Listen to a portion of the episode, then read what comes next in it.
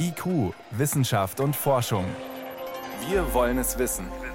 Ein Podcast von Bayern 2. Es gibt Designer-Schuhe und Designer-Kaffeekannen, Designer-Uhren, Designer-Sessel und bald auch Designer-Babys. Die moderne Gentechnik hat schon viele zu düsteren Fantasien angeregt. Wenn wir ins Erbgut von Pflanzen und Tieren eingreifen, werden wir dann irgendwann das auch bei unseren eigenen Kindern versuchen? Embryonen gentechnisch verändern und sie mit Eigenschaften ganz nach unseren Wünschen ausstatten. Möglichst groß, möglichst schlau, möglichst blaue Augen vielleicht. Seitdem ein chinesischer Wissenschaftler letztes Jahr Zwillinge verändert hatte, um sie resistent gegen HIV zu machen, hat diese Vorstellung wieder neue Nahrung bekommen. Eine israelische Forschergruppe hat jetzt versucht, dieser Frage mal ganz ernsthaft in einer Studie durchzuspielen, was da theoretisch überhaupt möglich ist. Daniela Remus hat sich die Veröffentlichung angesehen. Was genau haben die Forscher da gemacht? Ja, das ist ganz interessant. Die haben tatsächlich versucht auszurechnen, inwiefern dieses einerseits ja sehr viel diskutierte Schreckensgespenst, aber auf der anderen Seite eben auch äh, von manchen als positive Vision dargestellte Überlegung eines Designerbabys, inwiefern das tatsächlich realistisch sein könnte, also die Gentechnologie äh, tatsächlich solche Kinder herstellen könnte.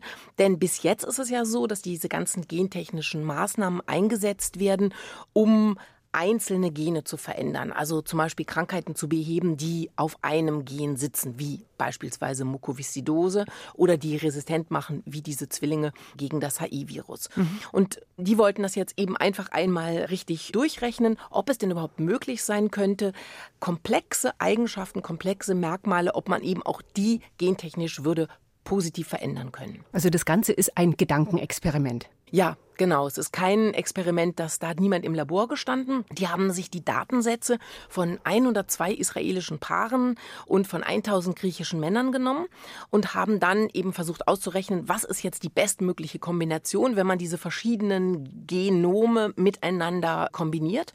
Und zwar haben sie das gemacht im Hinblick auf zwei Merkmale, also auf Körpergröße und auf den Intelligenzquotienten. Das sind eben sehr komplexe Merkmale, die nur zustande kommen, indem sehr viele unterschiedliche Gene beteiligt sind und haben eben ja, versucht auszurechnen, was kommt dabei heraus, wenn man die bestmöglich miteinander kombiniert. Und Steigerung IQ, Körpergröße, wäre sowas überhaupt möglich durch gezielte Selektion? Ja, das ist tatsächlich möglich, allerdings wirklich in einem sehr bescheidenen Umfang. Körpergröße konnten die steigern um 2,5 Zentimeter und den IQ um 2,5 Prozentpunkte. Also das ist ziemlich überschaubar. Es gibt aber noch einen anderen Aspekt bei dieser Untersuchung, den ich sehr interessant fand.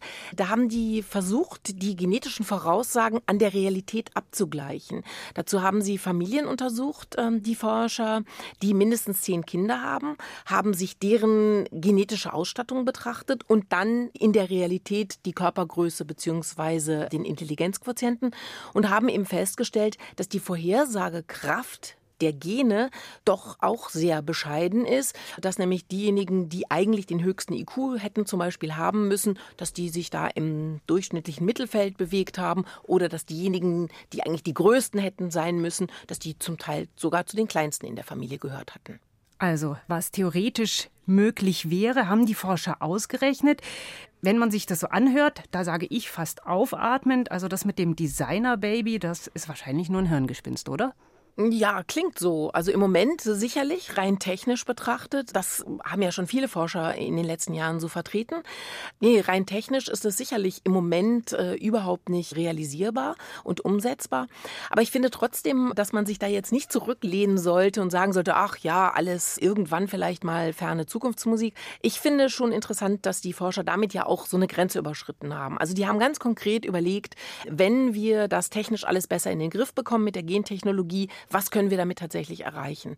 Und natürlich ist das im Moment so noch nicht umsetzbar, aber ich finde doch, dass uns diese Forschung auch dazu bewegen sollte, ernsthaft darüber nachzudenken, welche Normen wir im Hinblick auf die Verbesserung des menschlichen Erbguts eben gerne installiert haben möchten und äh, die wir eben auch nicht hintergangen sehen möchten in Zukunft. Das waren Einschätzungen von meiner Kollegin Daniela Remus. Danke. Bitte.